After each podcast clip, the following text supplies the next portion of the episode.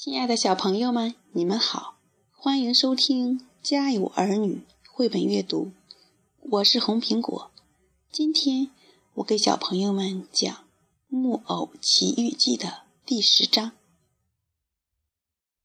匹诺曹走进木偶大剧场的时候，突然发生了一件差点引起骚乱的事情。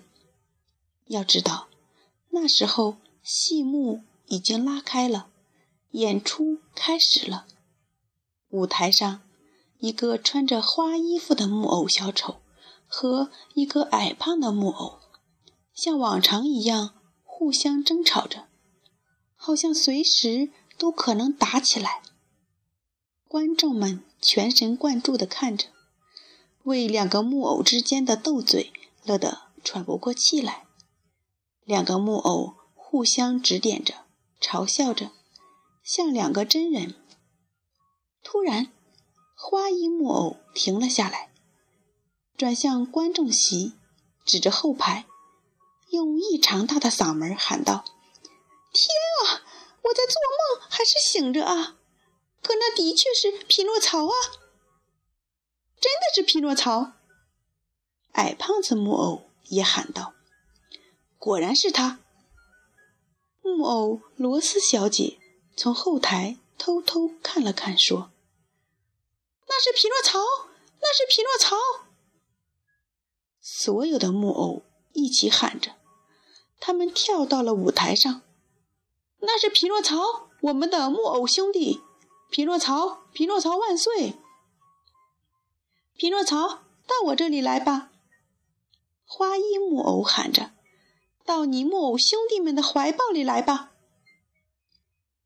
听到这番热情的邀请，匹诺曹一下从后排窜到了前排，又跳了一下，落到了乐队指挥的头上，然后跳上了舞台。所有的木偶演员互相拥抱着，拍打着。匹诺曹感到他们之间兄弟般的情谊是难以用语言表达的。这个场面毫无疑问是非常感人的。观众发现表演停止了，可不耐烦了。他们喊着：“我们要看表演，继续表演！”所有人都这样喊着。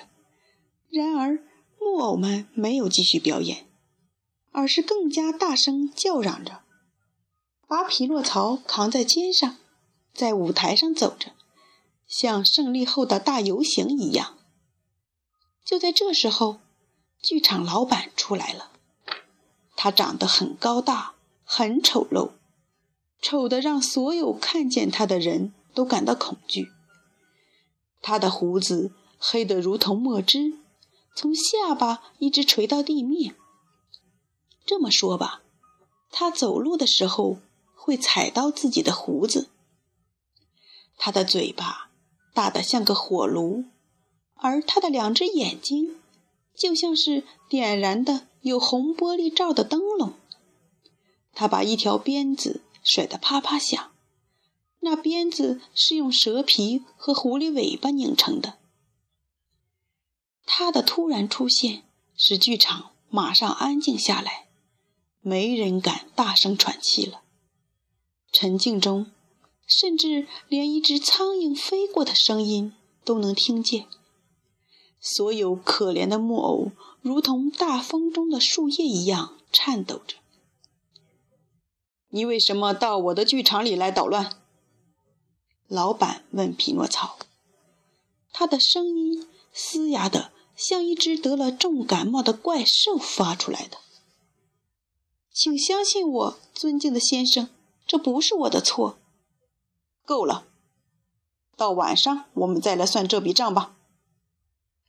演出结束后，剧场老板来到了厨房，那里放着一只给他做晚餐的肥羊。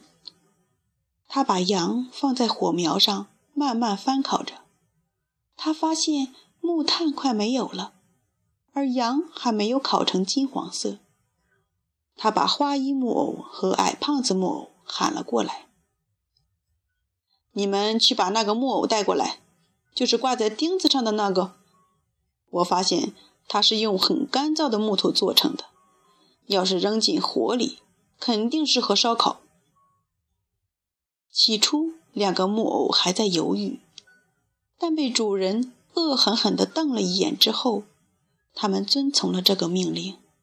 不一会儿，他们把匹诺曹带到了厨房。这时候的匹诺曹像一条离开水的鳗鱼那样挣扎着，绝望地喊着：“爸爸，爸爸，救救我！我不想死，我不想死啊！”亲爱的小朋友们，今天的故事就讲到这里，我们明天继续。